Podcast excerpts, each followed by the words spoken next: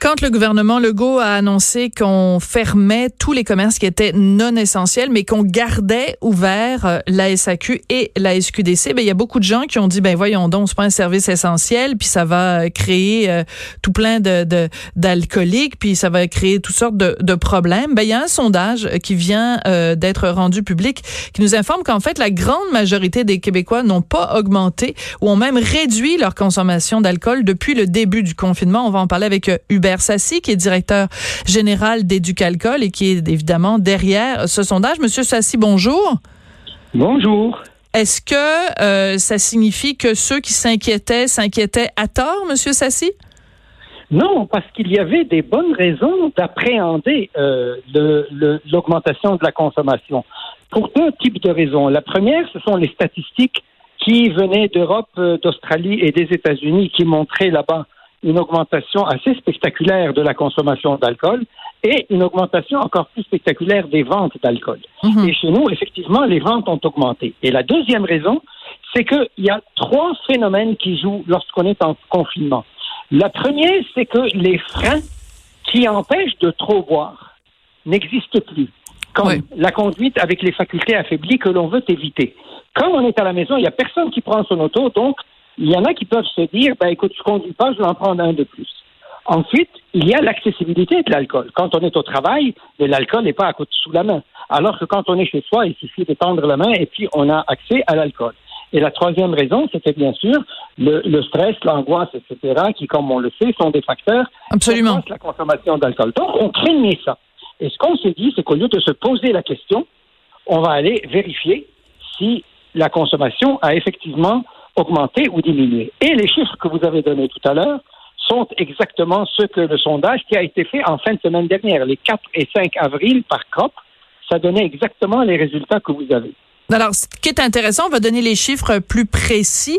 Donc, euh, la grande majorité, donc 69% des gens n'ont pas augmenté leur consommation d'alcool et il y a même 14% des gens pour qui euh, elle a été réduite au cours du dernier mois. En même temps, j'aurais envie de vous dire deux choses, Monsieur euh, Sassi. Premièrement, quand on répond à un sondage comme ça, si en effet on a augmenté sa consommation d'alcool, est-ce qu'on va le dire à un sondeur? Première question, est-ce qu'on se garde pas une petite Donc peut-être que les chiffres sont peut-être différents.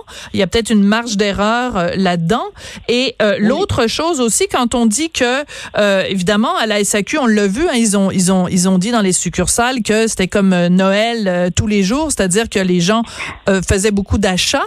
Est-ce que beaucoup d'achats, ça signifie pas tout simplement que les gens ont stocké de l'alcool pour être sûr de ne pas en manquer si la, la SAQ venait à fermer, ce qui veut pas dire nécessairement que c'est pas parce qu'on a 40 bouteilles à la maison qu'on les boit toutes les unes après les autres. Là.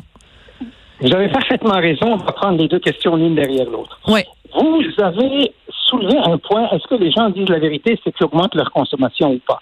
Et effectivement, nous, nous ne nous sommes pas contentés de demander aux gens avez-vous augmenté ou avez-vous diminué? Il s'adonne qu'au mois de février dernier, nous avions fait une enquête toujours par COP, mhm. sur le même type d'échantillon, où on avait demandé aux gens quelles étaient leurs habitudes de consommation en mesurant le respect des limites recommandées. Et nous avions 72 des gens qui avaient répondu en février, donc avant même de savoir mhm. qu'il y aurait un confinement, 72 à tout coup et 10 de plus, donc 82 qui disaient que s'ils les ont dépassés, c'est maximum une fois par mois. Nous avons reposé exactement la même ah, question. Ça, c'est intéressant. Le 4 et le 5. Pourquoi? Parce que euh, c'est, euh, vous savez, quelqu'un qui prend deux verres et qui augmente sa consommation, qui boit quatre verres par semaine, il n'y a rien là si vous me passez l'expression. Ouais, quelqu'un qui boit 40 verres par semaine, même s'il a réduit à 35, ça reste un consommateur excessif. Absolument.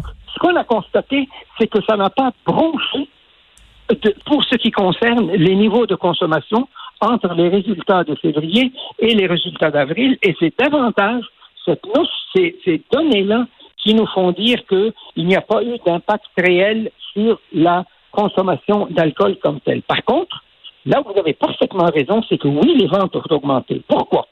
Parce que la crainte, ce n'est pas tant qu'on veut absolument boire de l'alcool. Mm-hmm. La crainte, c'est d'en manquer. Voilà. Donc, il y a deux valeurs refuges quand il y a des, des situations de crise. Le papier de toilette et l'alcool. Comme vous savez, au début de la pandémie, les gens ont eu peur de manquer de papier de toilette. Absolument. La ruée dans les magasins. Il y avait des gens qui voulaient se frapper pour des rouleaux de papier de toilette, ce qui est absolument incompréhensible en temps normal. Et c'est la même chose, semble-t-il, pour l'alcool jusqu'ici. Je dis bien jusqu'ici parce que on ne sait pas qu'est-ce qui va se passer au cours des prochaines semaines. Ce que l'on sait, c'est que les gens qui ont augmenté leur consommation d'alcool, c'est trois catégories de personnes. Ceux qui sont âgés de moins de 35 ans.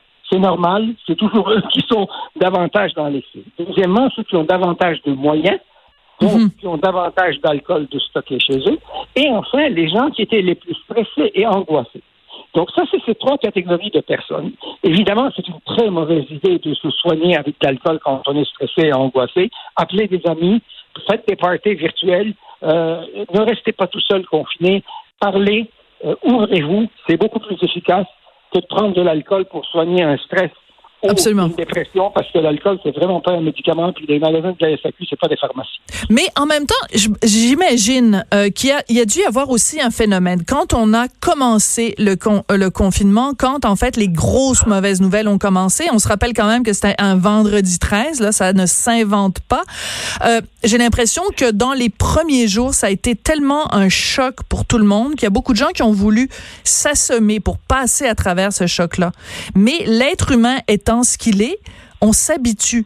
On s'habitue à cette routine d'avoir à tous les jours à 13 heures le rendez-vous avec le premier ministre. On s'habitue à cette distanciation sociale. On s'habitue à appeler nos parents au lieu d'aller les voir euh, à leur résidence. Donc, on s'habitue et cette béquille qu'on avait pu avoir les premiers jours, ben, on en a moins besoin au fur et à mesure que le confinement passe. C'est une théorie à Saint-Saëns, là, que je vous propose comme ça.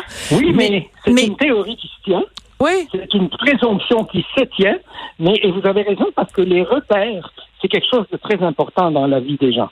Et il faut constater une chose, c'est qu'aujourd'hui, avec le temps, peut-être que l'angoisse de manquer de la crainte de manquer d'argent va prendre le dessus sur la crainte de manquer de papier de toilette ou de manquer d'alcool.